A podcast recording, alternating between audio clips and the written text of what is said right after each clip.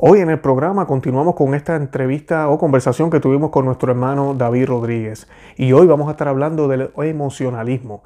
¿Qué tiene de malo el emocionalismo? Eh, ¿qué, tiene, ¿Qué problemas puede traernos con la fe en la vida y en la manera en que tomamos las decisiones? De todo eso vamos a estar hablando hoy con nuestro amigo y hermano David Rodríguez.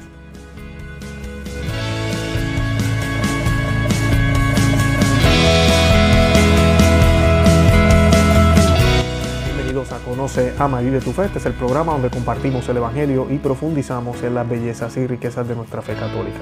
Les habla su amigo y hermano Luis Román y quisiera recordarles que no podemos amar lo que no conocemos y que solo vivimos lo que amamos.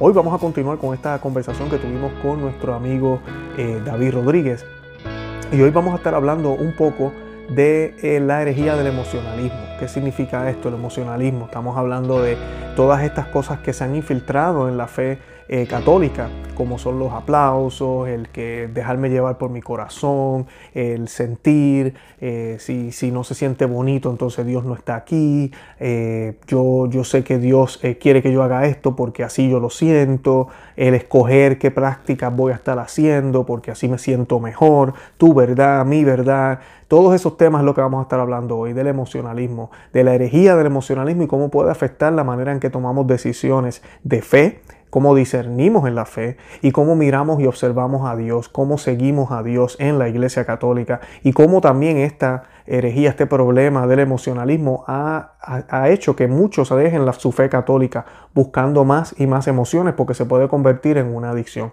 De todo eso vamos a estar hablando hoy. Yo los invito a que visiten el portal de San Vicente Ferrer de Texas, es el portal que maneja nuestro amigo David Rodríguez. También vayan al Fátima Center, eh, como, como ya saben, él es conferencista católico, una persona que está muy bien, muy activa y muy bien preparada en términos de la fe católica y pues pueden ir a esos lugares para poder conocer los apostolados que él maneja y además de eso poder obtener más información sobre, nuestra fe católica. Yo también los invito como siempre a que visiten el nuestro conoceamevivetufe.com, que se suscriban aquí al canal en YouTube, que compartan el video en Facebook, Instagram y Twitter. De verdad que los amo en el amor de Cristo y Santa María, ora pro nobis. Yo estuve viendo esa enseñanza que tú diste para el Fátima Center y me impresionó porque yo sé que es un grave problema, pero nunca había escuchado un tema de eso, porque es algo que se habla. En grupos así hablamos y sabemos que hay católicos que nos envolvemos mucho en las emociones, que no es que las emociones sean malas, pero el problema es cuando tú tomas decisiones basadas en emociones, eh, ¿verdad? Y pues es lo que se está viviendo hoy en día a veces en los grupos en la iglesia, especialmente, ¿verdad? Cuando hay otras cosas envueltas en la liturgia eh, y se vive vivimos basados en emociones. Entonces, ahorita en tiempos que tal vez las emociones que estamos recibiendo no son tan buenas, pues puede tambalear la fe si nuestra fe realmente no está cimentada en lo correcto. Y por eso yo quería que tú nos hablaras un poco de eso, de la herejía del emocionalismo. ¿Qué es eso? ¿Qué significa? ¿Cuál es el problema con eso? ¿Cómo podemos pues, estar atentos? Primeramente, nomás para, para explicar una cosita breve, pero es importante de que eso de la herejía del emocionalismo es como un término que unos han, por decir, inventados. También no es algo oficial. Entonces no vas a poder abrir los libros del Concilio de Trento, otros documentos encíclicos de los papas y ahí van a hablar de esta herejía. Pero yo creo que es una frase que es apropiada y precisa para identificar un problema. Entonces, a ver si un día sí se condena como herejía oficial así como el arianismo o como luteranismo, protestantismo, etc. Ok, ahora diciendo eso, um, pues tú ya diste una explicación bastante bien, yo creo, y es que eh, sí tenemos emociones como ser humanos, es algo que Dios nos dio, Dios es el creador y todo lo que Dios hace es bueno, pero todo en su propio orden. Entonces, lo que el diablo siempre trata de hacer es invertir el orden de Dios. El diablo no tiene el poder de crear, porque ese es el poder creativo, es el poder del omnipotente Dios. Y entonces el diablo no puede hacer eso, nomás puede echar mentiras y puede tratar de invertir el orden que Dios ha creado. Y nos engaña porque nos trata de hacer pensar que hay un buen, algo bueno que debemos de tratar de alcanzar con esta inversión de la orden correcta que Dios nos ha dado. Eso se ve en todo, eh, se ve por todos lados. Podría dar tantos ejemplos, pero hasta en Edén, cuando Adán y Eva están ahí, ya se ve. ah, se ve que Dios ha establecido un orden apropiado. Adán debe de defender el jardín. Si alguien ataca, no lo hace. Ah, Eva debe de obedecer a Adán y no debe de tratar de enfrentar al diablo. Y luego cuando empieza a hablar con el diablo, ya no saca correctamente las órdenes, los mandamientos de Dios, etcétera, etcétera. Y vemos que todo está como muy invertido, el orden que Dios nos ha dado eh, por el diablo y por el pecado. Entonces eso es lo que el pecado también hace, causa este desorden. Eh, hasta lo vemos en la jerarquía, la jerarquía, el papa debe de estar arriba, los obispos lo deben de obedecer a él, los sacerdotes, y todo eso ya también está muy invertido. Eh, el papa no está actuando como el papa debe de actuar. Um, Dentro de la familia, los niños ya no tienen respeto y reverencia para los papás y los abuelos. Uh, la mujer no quiere obedecer al, al, hombre, el hombre no quiere aceptar su responsabilidad de dirigir a la familia, etc. Híjole, tantos temas que podemos entrar. Pero eso es lo que pasa básicamente en esto de la herejía del emocionalismo, que uno tiene que entender cómo es la, podemos decir, antropología del ser humano yo tengo una naturaleza humana, tú también lo tienes, ¿qué es ser un ser humano? ¿Qué es lo que nos hace aparte de los animales? Pues es que yo tengo una alma humana y esa alma humana consiste especialmente en eh, mi voluntad, mi libre albedrío y mi inteligencia, mi mente. Yo puedo saber y conocer la verdad. Por eso Dios me ha dado una mente para saber la verdad, para conocerlo a Él. Él, porque Él es la verdad y luego también una voluntad para un libre albedrío para elegir eh, el bien para el prójimo, el bien para Dios, para amar. Si, sin mi libre albedrío no puedo amar, porque el amar, el amar es tomar una decisión para siempre buscar y querer hacer el bien para el otro, para el prójimo, no para mí mismo. Entonces está opuesto al egoísmo. Y luego viene mi cuerpo. Y, hay una orden. Entonces, el libre albedrío es lo más grande que el ser humano tiene, porque sin esa capacidad no puede amar. Entonces, hasta los animales no aman, no pueden amar porque no tienen libre albedrío. Y también, obviamente, el árbol y las piedras no pueden amar. Y luego yo tengo mi inteligencia y esas dos siempre están trabajando juntos, deben de. Pero el desorden del pecado es que causa confusión y luego ya el libre de Dios, en vez de buscar el bien para el prójimo, quiere buscar el bien para sí mismo, el egoísmo, que es lo que destruye todas las relaciones, especialmente el matrimonio. Y luego viene la inteligencia, que en vez de conocer la verdad, se llena de errores y empieza a creer que la mentira es la verdad. Eh, entonces ahí la inteligencia ya no está eh, funcionando correctamente. Y luego viene el cuerpo y parte del cuerpo son mis pasiones o mis emociones. Entonces las emociones son parte del ser humano de lo de la parte más bajo. Es lo que sí tenemos en común con los animales. Los animales también tienen las pasiones. Ya saben que si tienen miedo, ¿verdad? Van a correr o van a atacar, dependiendo en, en qué, si piensan que le pueden, pueden ganar la batalla con el otro animal, por ejemplo, ¿verdad? Los, animales sí pueden sentir estas pasiones. y entonces eso es como lo más hasta podríamos decir bestial del ser humano, no es que es lo que tenemos en común con los animales, así nos hizo Dios. Entonces, todas las emociones um, nos pueden ayudar cuando están ordenadas correctamente. Obviamente mi emoción me puede hacer como uh, lleno de alegría por unas cosas buenas o tener miedo de cosas malas, etcétera, para, uh, para salvar mi vida en ocasiones. Por ejemplo, si hay un problema, crisis que puede afectar mi, mi vida, ¿verdad? yo voy corriendo, algo así. Pero las pasiones son buenas pero lo que pasa es que la gente empieza a pensar que la emoción le indica la verdad y la emoción no es lo que Dios nos ha dado para conocer la verdad, es la inteligencia. Pero muchos creen que, oh, si tú te sientas así, eso es la verdad. Siempre tienes que seguir tu corazón, lo que tu corazón te dice, y, eso ya no es la verdad. Así no nos hizo Dios, esa es ya una gran mentira, y eso es lo del emocionalismo. Cuando uno empieza a pensar que la realidad, la verdad está basada en mis emociones. Y por eso si tú piensas, si tú, no piensas, si tú ah, sientes esto, bueno, esa es tu verdad, pero yo puedo sentir otra cosa y esa es mi verdad. Y si yo quiero cualquier cosa, si yo quiero uh, redefinir lo que es el matrimonio, y no pienso que como hombre debo de casarme con mujer, pero quién sabe qué cosa. Entonces, si eso es lo que yo siento, el amor es el amor y, y esas son mis emociones y tú cómo puedes decir que mis emociones no están correctas y todos tienen que respetar mis emociones. Eso es ridículo, no nos hizo Dios así. Si empezamos a actuar así, pues lo, el gran problema es que nos vamos a convertir en, bestiales, en animales. Ya no tenemos la ya no estamos reflejando correctamente la imagen de Dios y vamos a causar muchos problemas porque la emoción no es lo que debe de guiar la vida. Entonces, eso diría es, muy sencillo de lo que se trata. Uh, y como ves en la plática, hablamos mucho más de la historia, cómo ha ocurrido esto, uh, más ejemplos, pero, sí es un gran problema porque mucha gente se está basando en sus emociones y, y las emociones no están ahí para indicarnos la verdad. Eh, y hay que usar la inteligencia para saber la verdad y, la, y el libre albedrío para elegir el bien para el prójimo y hacer el sacrificio para amar al otro. Claro, y algo que tú me eh, decías en la charla, o, ¿verdad? Estaba yo meditando, el problema con las emociones también es que se pueden convertir adictivas, se vuelve una adicción, es una adicción, yo quiero más y más y más. Y yo creo que pues por eso vemos que si a veces en la iglesia lamentablemente, si no se aplaude, si no se brinca, si no se siente bonito, entonces no es Dios, Dios no estuvo ahí.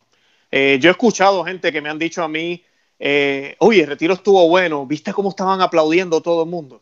Y uno se queda, ok, estuvo bueno, el Espíritu Santo actuó porque aplaudieron. ¿Cuántos se convirtieron? Deberíamos preguntarnos, ¿no? Eh, pero yo creo que cuando se vuelve ese tipo de adicción, entonces ya no estamos buscando tal vez a Dios, ¿verdad? Estamos buscando esa satisfacción porque estamos necesitando esas emociones. Y, ¿Sí? y, lamentablemente eso se ha infiltrado en la iglesia, ¿verdad? Y, y, es un gran problema porque todos los doctores espirituales, como Santa Teresa de Ávila o San Juan de la Cruz, um, pero todos, unánimes, nos explican, por ejemplo, que lo que Dios hace, por ejemplo, con el pecador, es el pecador a lo mejor está muy alejado de Dios y, y Dios lo quiere atraer. Entonces, algo que Dios puede hacer es le puede hacer, uh, le puede dar una gracia espiritual para que él realmente se siente de su corazón unas emociones fuertes, por ejemplo, de contrición o de amor por Dios. Y es, por ejemplo, un, una ana, analogía es con el niño, por ejemplo, que para un premio le damos una golosina, un dulce, azúcar porque a todos los niños le encanta el azúcar, a mí también. ¿verdad? Entonces, el niño hace algo bien y luego le das el azúcar, pero, o, o, ejemplo perfecto, porque tengo un niño ahorita de como dos años que ha aprendido a usar el baño, ¿verdad? Entonces, lo que empezamos a hacer es cuando era chiquitito, para que use el baño correctamente, le decimos, si vas al baño y lo haces bien, te vamos a dar un chocolate. Entonces, él aprende que va a recibir el chocolate y ya quiere ir, ¿verdad? Pero óyeme, Ahora, cuando el niño tiene 10 años, todavía le voy a andar dando un chocolate porque fue al baño correcto. Eso es ridículo, porque nosotros mm. reconocemos, pues ya es más maduro. Y, y pronto, después de dos semanas o, o, algo así, ya, ya se para eso. Ya no se le va a dar un chocolate al niño uh, para, porque hizo el premio bien. Pero, pero ese es el emocionalismo. Dios nos da como un premio espiritual esas emociones y pasiones para que nos acerquemos más a Él. Pero entonces Él quiere que maduremos y ya no nos va a dar esos dulces espirituales pero la gente, adicción, quiere el dulce. No, siempre anda buscando la, la, ese, eh, ese high, emocionalismo, eh, quiere esa energía de pasión. Y si no lo encuentra, piensa, pues ya no estoy en contacto con Dios. Pero mm. también eso no es al amor. Pero otra vez, cualquier relación que tú tienes, por ejemplo, dos personas que están casados, la luna de miel o hasta antes de la luna de miel, cuando son novios, hay tantas emociones, todo muy bonito, etcétera, y por eso se casa uno. Después de que uno ya tiene 10 años casados, 20 años casados, unas veces dice, ay, híjole, si hubiera sabido todo lo que me hubiera pasado, a lo mejor no me hubiera casado, ¿verdad? Pero ¿qué es lo que Dios nos da cuando somos jóvenes y tenemos esas emociones, eh, nos enamoramos, eh, el noviazgo es algo tan bonito, ¿verdad? Muy romántico, las flores, bailando, chocolate, todo eso. Todos sabemos eso. Y luego nos casamos y sigue la luna de miel, pero después de un tiempo eso ya para. Y desafortunadamente por el emocionalismo, entonces muchos ya se quieren empezar a divorciar. Y eso mm. está muy, muy mal, va a destruir todo. No, uno tiene que saber, ahora ya mi relación tiene que ser más madura. ya no siempre va a ser eh, algo así muy uh, romántico, pero empezamos en como lo más duro, es más seco, pero es cuando el amor realmente empieza a crecer. porque entonces tú puedes empezar a hacer el sacrificio, ¿verdad? Cuando es a las 2 de la mañana y el bebé está llorando y tú te levantas en, el medio de la mañana y te dices a la esposa, mira, tú quédate en la cama porque tú andabas despierta hace dos horas dándole de, mamar al niño, yo voy a ir y yo le cambio el pañal o yo lo cuido, yo me voy caminando con él. Y eh, ya no hay nada romántico ahí, es sacrificio y duele, es duro, pero ahí está el amor el amor verdadero. Y por todos los sufrimientos así es, ese es el amor. Entonces Jesús, Dios también va a exigir eso de nosotros. Entonces la vida espiritual va a cambiar, ya no nos va a dar el azúcar, ya tenemos que madurar y va a haber un tiempo seco. Hasta los ah, doctores espirituales dicen que es la alma oscura, la, noche oscura para el alma, ah, donde hasta como que se siente uno abandonado por Dios pero uno tiene que seguir. El problema es cuando te, cuando te sientes abandonado por Dios. Muchos dicen, pues ya no quiero rezar, ya no voy a rezar, no encuentro a Dios, voy a irme a otra iglesia, a otra secta, donde otra vez andan aplaudiendo y donde otra vez siento la emoción.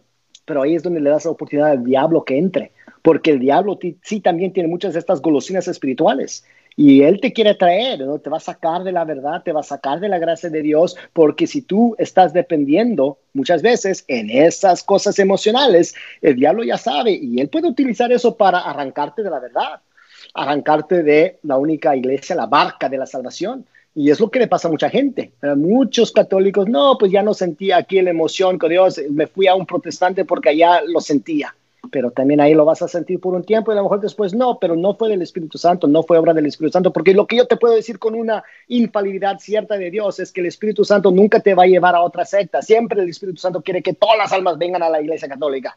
Y uno cree que, pues, ahí sentí esto, eso no viene del Espíritu, hay otro Espíritu, no el Espíritu Santo, hay el Espíritu mm. diabólico también. Um, entonces ahí también tenemos muchos problemas con el emocionalismo, pero lo vemos no nomás en la vida espiritual, obviamente se ve ahí, pero se ve todo, como te digo, ahí se ven las relaciones que uno tiene, especialmente como entre matrimonios, este emocionalismo guía muchas veces el matrimonio y uno dice, pues ya me quiero divorciar, ya esto acabé con esto porque ya no tengo la emoción. Qué ridículo, no se trata de emoción, se trata de tu libre albedrío. Tú vas a hacer la decisión concreta para amar por toda la vida hasta, hasta la muerte, porque esa es la promesa que hiciste. Y en esa promesa, aunque es, difícil y hay sacrificio y hay cruz, ah, vas a crecer en el amor. Y ese es el amor que Jesús, que Dios tiene por nosotros. Claro, claro. Y el amor no es, eh, como decimos, no es un, sentimiento, no es una emoción, el amor es una decisión, se supone que es una decisión. A mí me da pena a veces porque tú tienes razón, esto no solamente afecta en lo, religioso, sino en el mundo. Ahorita que vimos una cultura que la gente no quiere tener hijos, que porque vamos a estar más cómodos en la casa y tenemos la casa para nosotros. Y yo me pongo a pensar, yo todos los días, ¿verdad? Yo que tengo dos nenas pequeñas también, que hay que hacer todas las rutinas, pijama, acostarlas a dormir, story time, este, yo tengo que ayudar a mi esposa a lavar la losa, como dice ella es colombiana, lavar la losa, lavar los trastes. Eh, eh, toda esa rutina, todos los días. O sea, yo trabajo mis, mis horas que tengo que trabajar el trabajo, llego aquí eh, y no es a ver televisión, es hacer toda esa rutina. Y tal vez alguien que realmente no entiende lo que es el verdadero amor, mira eso y dice, pero qué vida tan mala tú llevas, Luis. Y mira, yo, yo te digo, o sea, que si yo no tuviera que hacer eso, yo no fuera feliz porque de verdad es tan y tan chévere uno acostarse, mira, cansado. Pero la satisfacción que uno tiene saber que tus hijas están ahí tranquilas durmiendo por el esfuerzo que tú hiciste. La satisfacción que tú tienes de que tu esposa está contenta porque tú lo ayudaste. Y, y, ahí entonces es que hay amor, ahí realmente es que hay amor, en el sacrificio, en el esfuerzo, eh, un ejemplo que yo doy del amor también eh, es los deportes, ahí donde la sociedad se contradice. ¿Cuánto nos da un deportista que a veces cuando vemos que llega a la meta, llega casi muerto, pero llega con una sonrisa, porque lo entregó todo? No se dejó llevar por las emociones, sino que lo entregó todo. Y, eso es lo que se pierde cuando nos enfocamos en las emociones, porque entonces no entregamos todo a Cristo, como Él lo entregó a nosotros en la cruz, que posiblemente no se sentía bonito. Exacto, exacto, ¿no? ¿Verdad? Entonces um, hay que reentrenarnos para no basarnos tanto en la emoción. Cuando Dios da la emoción espiritual, por ejemplo, pues gracias a Dios, qué bueno que la dio. Y cuando no la da, gracias a Dios que no la dio ahorita. Es cuando no te está dando las emociones, es cuando uno va a crecer más en la santidad y en la virtud eh, me encantó, no me acuerdo si fue Santa Teresa de Ávila, otro santo, pero dice algo, por ejemplo, dice, tú ganas más mérito por la eternidad si rezas una Ave María bien, bien seca, cuando no quieres, cuando no mm.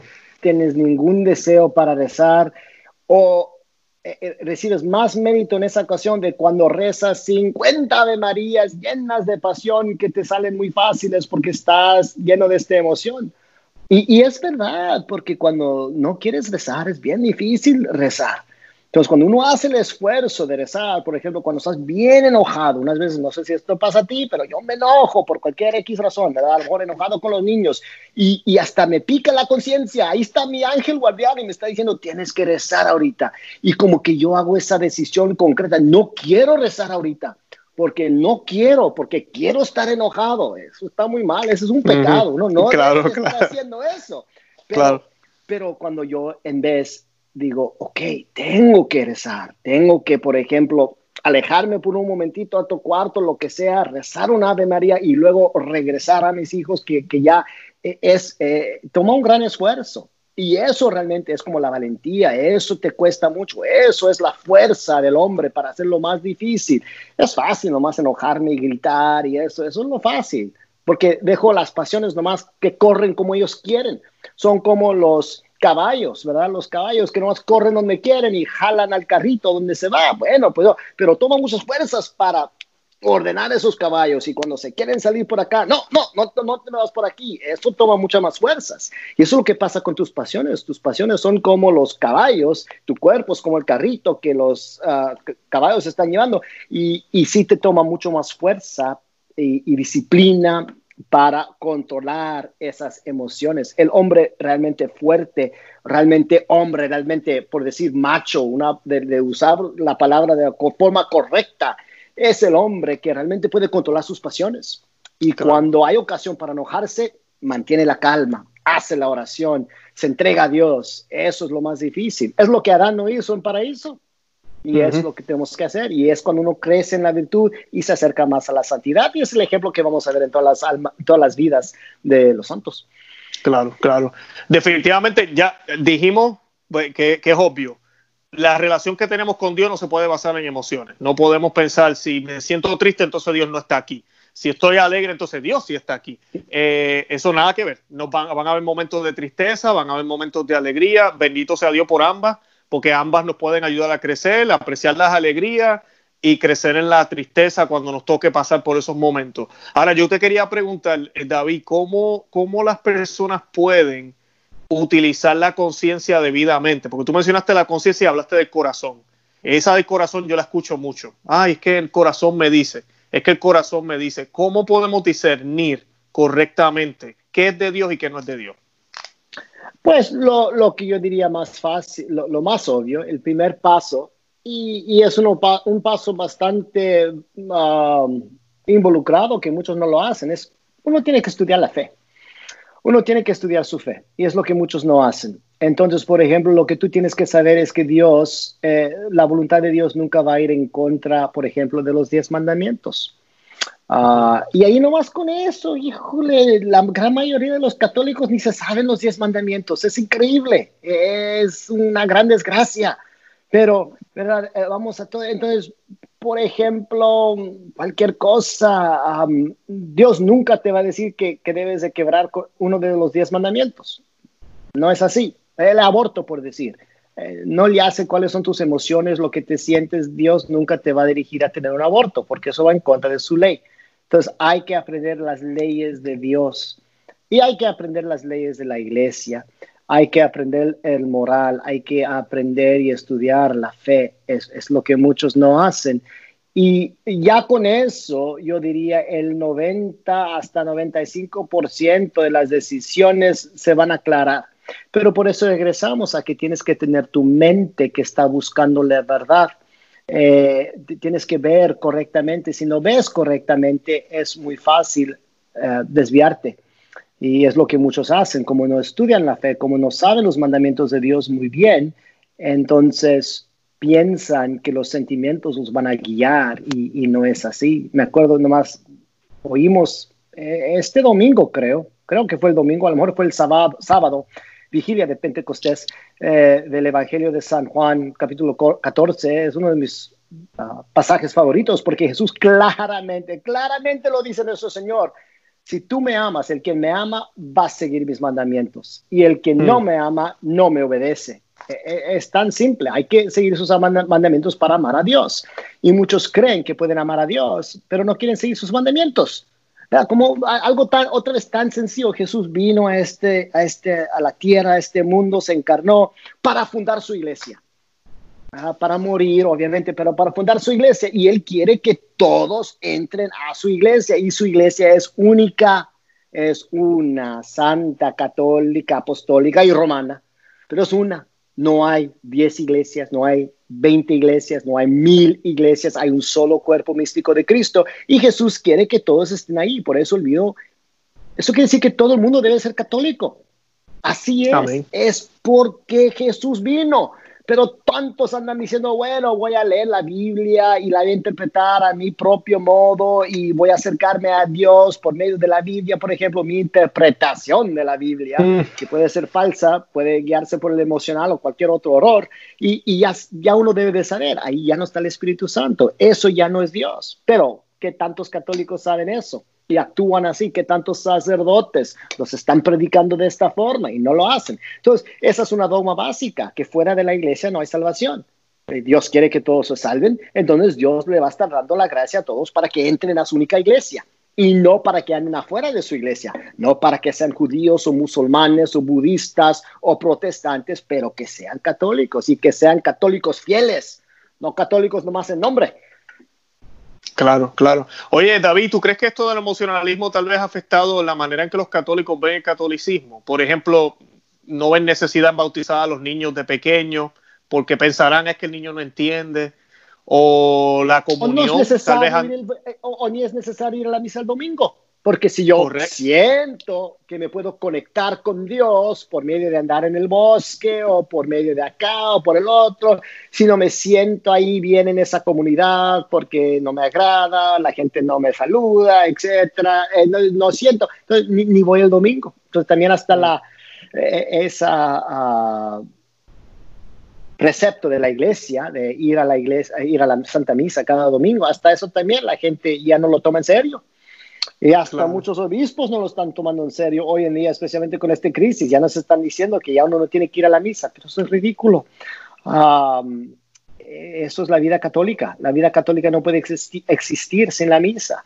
Eh, como dices, el bautismo, no, ahorita el niño no siente nada, yo no lo veo hasta que el niño se haga grande, no bautizarlo, ¿verdad? Hasta la oración, yo nomás rezo cuando me da la gana, no rezo como parte de mi rutina en la mañana, en la noche, el rosario, ¿verdad? Hay que ver una rutina para la vida espiritual y, eso no se basa en la emoción. Y como dijiste, es como los deportistas. El deportista no nomás se va a entrenar cuando le da la gana el deportista tiene que tener su estructura y lo tiene que hacer y cada día se levanta y hace su entrenamiento y come de una manera y, duerme de otra manera y todo, ¿verdad? Muy, muy, muy ordenado y muy exacto y muy preciso. Y si no lo hace así, no va a ganar, por ejemplo, la medalla de oro en los Olímpicos. No, no puede. Tiene que estar muy entrenado.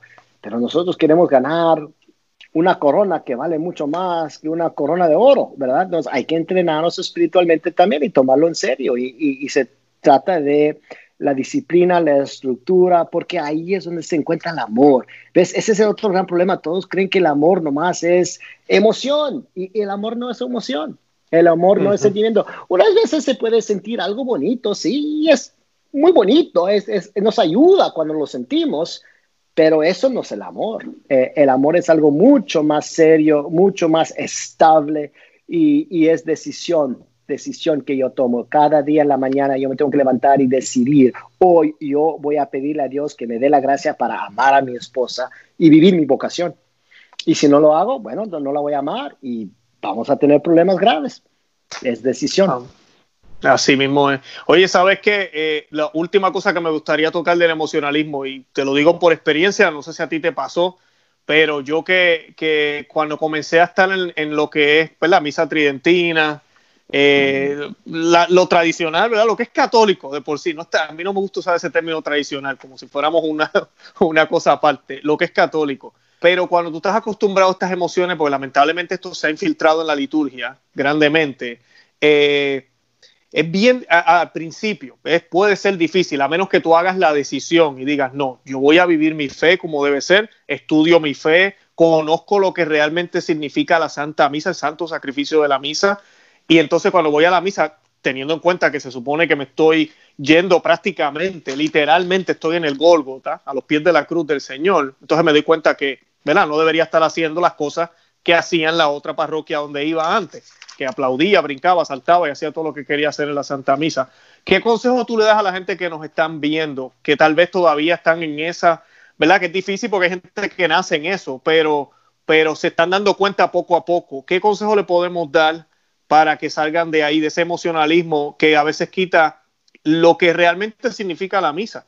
que no es solamente una reunión donde nos sentimos bien y comulgamos y nos fuimos felices, sino que es mucho más que eso. Pues obviamente hay mucho que decir. Eso sería un tema bueno para, para tratar en otra plática porque podemos tener muchas pláticas.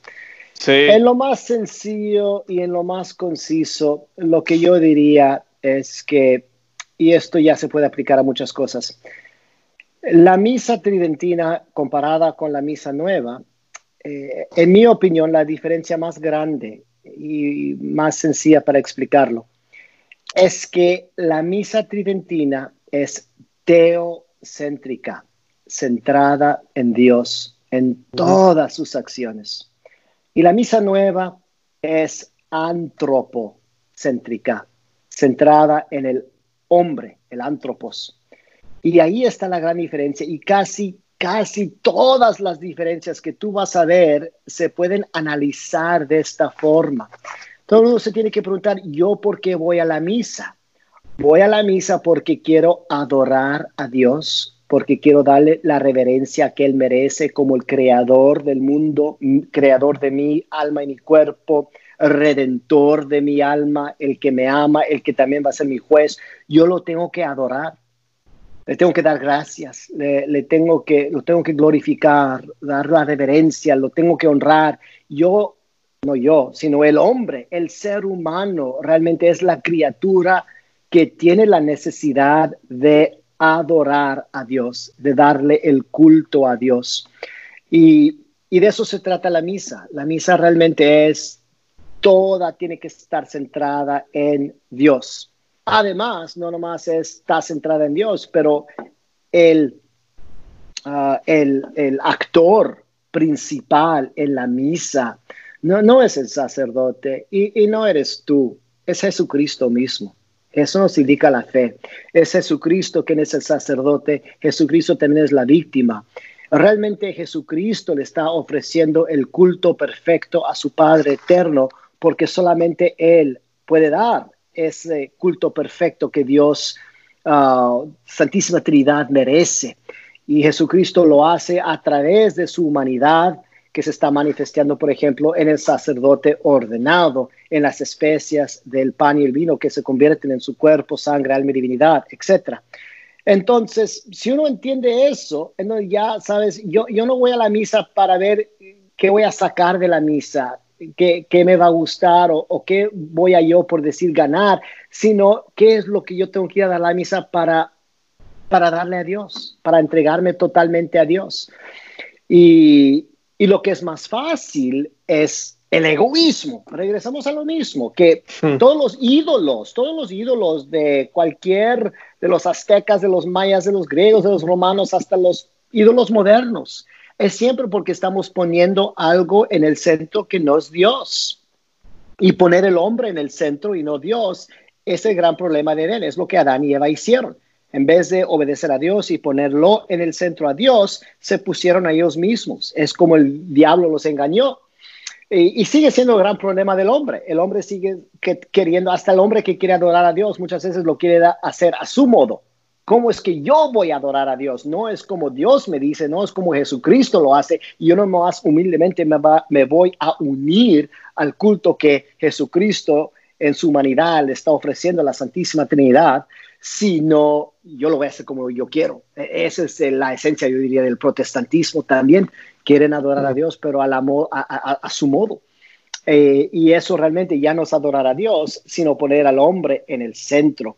Y cuando uno empieza a leer, por ejemplo, ya no meternos en otro tema, pero las profecías del anticristo. Eh, eso es lo que el anticristo va a hacer. El anticristo va a querer ponerse en el centro del templo y que todo el mundo lo adore como si él fuera Dios. Y varios papas, Papa Pío X y muchos otros han explicado que ahí es donde se ve el, el error del hombre ya en su sentido más profundo, más ah, de destrucción, cuando el hombre quiere que él sea el centro del culto que decía el hombre, y es lo que ha pasado en nuestra misa nueva. El hombre ya es el centro del culto. Eh, se ve en algo tan sencillo, pero tan obvio en cómo nosotros estamos ah, parados en la misa, eh, nuestra posición. En la misa tridentina, todos lo hablan incorrecto, dicen, ay, no me gusta que el sacerdote me dé la espalda. Noten cuál es el centro, cuál es la referencia. No quiero que el sacerdote me dé a mí la espalda. Yo soy el centro antropocéntrico. De eso no se trata el culto, sino uno quiere decir, yo quiero que el sacerdote se dirige a Dios. Y es lo que está haciendo en la misa tridentina. Y por eso no es que me está dando la espalda a mí, sino que Él se está dirigiendo a Dios, porque Él tiene que interceder por nosotros. Él tiene que darle el sacrificio a Cristo, a, a Dios, el culto en la persona de Cristo. Él está dando esto. Entonces, hasta su la forma de que nos paramos indica el antropocéntrico o el teocéntrico, la forma que se constructan las iglesias. Esta de, estas iglesias que están como círculos y redondos es horrorísimo, viene del diablo, te digo, en serio. La iglesia tiene que estar toda enfocada en Dios, todo teocéntrico. Cada acción, el incenso, el canto, todo, eh, la, cuando nos arrodillamos, cuando pasamos para recibir la comunión, todo tiene que estar teocéntrico. Y, no es así. Y eso causa muchos problemas porque ya no le estamos ofreciendo el culto que Dios merece y no vamos a recibir las gracias en nuestras vidas que debemos de recibir y vamos a tener muchos problemas. Yo diría eso. Trata de reconocer que la misa, eh, eh, en inglés decimos, it's not about you. No se trata de ti, se trata de Dios. Se trata de Dios.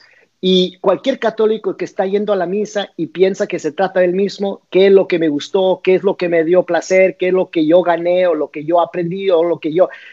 No se trata la misa de eso. Tú debes de preguntarte, yo cuando fui a la misa hoy, adoré a mi Dios, le di el honor y la reverencia, le pedí, le di las gracias por todo lo que él ha hecho y le di mis súplicas uh, y, y, mi contrición, arrepentirme. Todo es lo que debe andar haciendo en la misa, pero todo es teocéntrico. Entonces yo le diría a la gente, enfóquense en eso. Y, y luego ya van a empezar a ver de, de, realmente un poquito más de qué se trata la misa. Amén, amén. Oye, David, gracias. Gracias un millón. Sé que nos extendimos hoy, pero Como gracias siempre. un millón. Sí, como siempre. Pero estuvo bueno, ¿verdad? Que gracias a un millón. Este, te esperamos, esperamos en Dios que podamos hacer otro programa. Me gustaría hacer uno de la misa, no te lo voy a negar. Eh, sí, te escuché sí. hablar y a mí me apasiona muchísimo la liturgia y, y sería eh, muy bonito tal vez hablar un poco de la historia, maybe de Pablo, no de Pablo, de Pío. ¿Cuál es el Papa? Pío V, ¿verdad? este eh, ya hablar de él y hablar de Gregorio y hablar de Gregorio también eh, ¿sabes? de todos esos papas que de verdad fueron los que nos trajeron esa liturgia no la trajeron sino que lograron hacer lo que lo que lo que es la misa tridentina hoy verdad eh, y pues podemos hablar también de la de, ruptura que hubo luego que se hicieron esas reformas verdad y qué es lo que qué es lo que se que se ha logrado pero verdad sería bonito poder discutir todas las partes de la misa, qué significan y qué es lo que, qué es, lo que es. Pero eso es para otro día. Eh, nada, David, de verdad, otra vez gracias. De verdad que un millón de gracias.